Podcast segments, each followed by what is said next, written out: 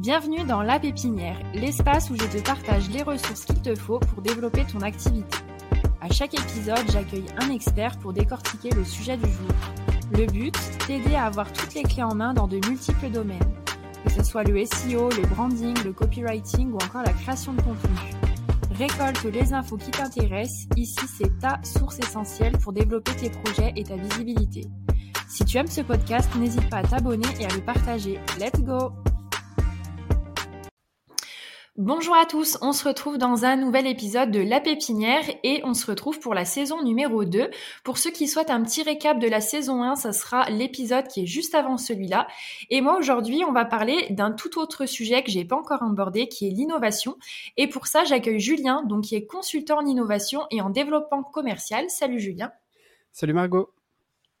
Alors tu vas nous expliquer bah, un petit peu justement euh, l'importance de l'innovation au service de la performance de votre entreprise. Donc, non, je refais. Donc, Julien, tu vas nous expliquer euh, comment mettre en place l'innovation au service euh, de la performance d'une entreprise et quelles compétences on doit développer pour innover et surtout avoir de meilleures idées. Donc, je te laisse commencer. Euh, c'est ça exactement. donc du coup, je pense que pour commencer, ce qui peut être intéressant, c'est d'expliquer pourquoi est-ce qu'il est aujourd'hui important d'innover. Ce qu'il faut savoir, c'est qu'en tant qu'entrepreneur, chef d'entreprise ou bien freelance, en fait, innover en permanence, c'est hyper important aujourd'hui pour pouvoir se construire un avantage euh, concurrentiel qui est durable et donc contribuer à la pérennité et à la croissance de son entreprise. Parce qu'aujourd'hui, ce qu'il faut prendre en considération, c'est que le, on vit dans un environnement qui est en constante évolution et donc conserver sa place sur le marché, bah, ça peut devenir de plus en plus difficile. Euh, donc c'est pour ça qu'il est important de pouvoir se différencier au maximum euh, et donc d'essayer de, tirer le marché vers le haut en proposant de nouveaux produits ou de nouveaux services qui vont répondre toujours euh, mieux aux besoins des consommateurs. Et donc c'est pour, pourquoi il est capital en fait pour les chefs d'entreprise, les entrepreneurs et les freelances bah, de développer aussi les compétences nécessaires afin d'être plus innovants et donc de générer de nouvelles idées pour leur business. Trop bien. Et justement, pour ceux peut-être qui ne sauraient pas trop définir euh, qu'est-ce que l'innovation en général, est-ce que tu as une petite définition à nous donner? Ouais, bien sûr. En fait, euh, ce qu'il faut prendre en considération, c'est que l'innovation, en fait, c'est la capacité d'un individu ou d'une entreprise à transformer une idée en un nouveau produit ou un service qui est utile et commercialisable. Et donc, en fait, c'est un processus de transformation qui permet de passer d'une idée à un nouveau produit commercialisable. Et euh, il y a un truc qui est hyper important aussi à prendre en considération, c'est qu'il est, enfin, important de ne pas confondre créativité, invention et innovation. En fait, la créativité, c'est le processus qui nous permet d'avoir une idée. L'invention, c'est le fait d'avoir transformé cette idée-là en un produit. Et l'innovation, c'est euh, la capacité à réussir à commercialiser euh, cette invention et en faire un produit qui est nouveau sur un marché. Alors, est-ce que tu peux nous expliquer maintenant justement par rapport à ça, quelles sont ces différentes phases du processus d'innovation? Euh, oui, oui, bien sûr. Euh, il y a un exemple, enfin, il y a un outil que j'aime bien utiliser pour expliquer les différentes phases de l'innovation. ça s'appelle le design thinking. Donc, le design thinking, en fait, c'est une méthode d'innovation qui est dite agile et qui permet aux personnes qui souhaitent innover d'adopter en fait le mode de pensée des designers. Et donc, c'est une méthode qui vise à, comprendre et à s'intéresser vraiment euh, intrinsèquement euh, au consommateur ou à sa cible, euh, et donc de trouver la meilleure solution qui correspond à la problématique de cette personne-là. et donc, c'est une méthode qui se déroule en six étapes spécifiques. Donc, la première, c'est la phase, une phase d'empathie. Donc, l'idée, c'est de venir questionner comment dire euh, la cible avec un, un maximum de questions et essayer de comprendre euh, son mode de fonctionnement, les problématiques que cette personne-là a au quotidien. Ensuite, on va passer à la phase de définition du problème. Donc, en fait, la phase d'empathie qu'on aura eue au départ nous aura permis de mieux comprendre euh, le mode de fonctionnement de la personne, ses problématiques. Et donc, ça va nous nous permettre de définir une problématique bien précise. Une fois qu'on a cette problématique qui est précise, on va pouvoir passer à la phase d'idéation. Donc là, on va essayer de brainstormer plus ou moins pour euh, trouver un, maximum d'idées qui permettraient euh, de répondre à la problématique et donc d'offrir une solution aux consommateurs. Euh, et une fois qu'on a terminé cette phase d'idéation, on va passer à la phase de prototypage. Et donc, on va choisir une idée en particulier qui nous semble être la plus adaptée pour répondre à la problématique. Et donc, on va, on va prototyper, on va faire un, comment dire, une sorte de produit test on va passer à la cinquième étape qui est la phase de test. Donc, on va retourner voir le consommateur euh, ou la, la, cible et leur proposer de tester ce produit-là, de nous dire qu'est-ce qu'ils en pensent et comment est-ce qu'on pourrait l'améliorer. Et une fois que le test a été validé, on va passer à la dernière étape qui est à la phase d'implantation de l'idée pour répondre aux problèmes. Et donc là, on va, faire appel au marketing, à la communication, au commerce pour pouvoir euh, du coup lancer l'idée sur le marché. Et ce qui est hyper intéressant, c'est que si on se rend compte que par exemple la phase de test n'est pas concluante, eh bien on a toujours la possibilité de revenir à la phase de prototypage et à la phase d'idéation. Et donc c'est en ça que c'est une méthode qui est assez agile et qui est assez intéressante parce que euh, ça permet euh, bah de, revenir sur ses pas, d'améliorer, d'apprendre et pour proposer une solution qui est vraiment idéale. Est-ce qu'il existe différents types ou différents niveaux d'innovation Si tu as un exemple à nous donner? Oui, oui, bien sûr. Bon, tout à l'heure, euh, on a un peu parlé d'innovation de, produits. Il y a l'innovation de services qui existe aussi.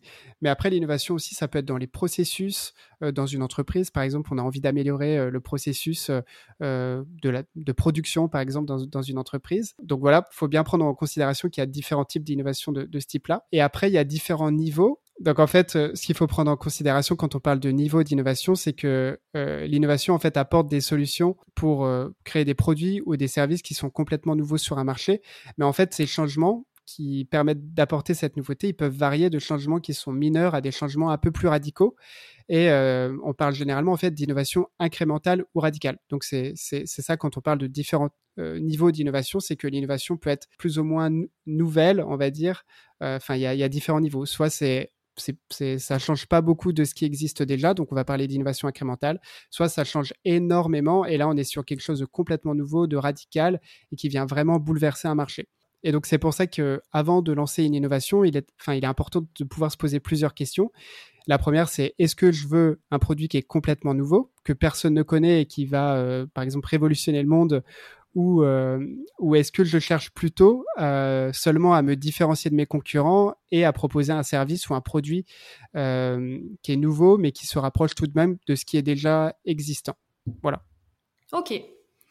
Alors ensuite, je voulais te demander si tu as des conseils à nous donner à moi et à nos auditeurs pour développer justement bah, cette capacité à innover et avoir de meilleures idées pour son entreprise.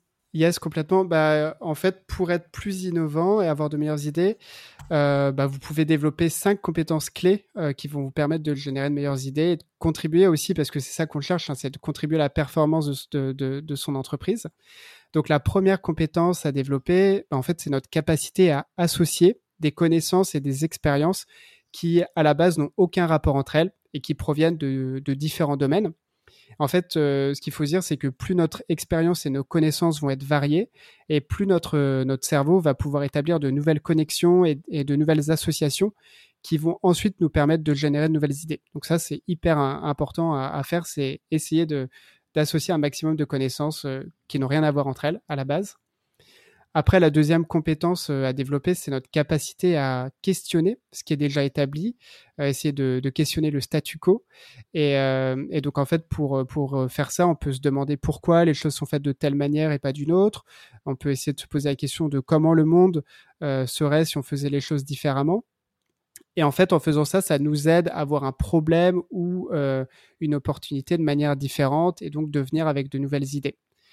Euh, ensuite, la troisième compétence à développer et qui est hyper intéressante aussi, c'est euh, notre capacité à observer.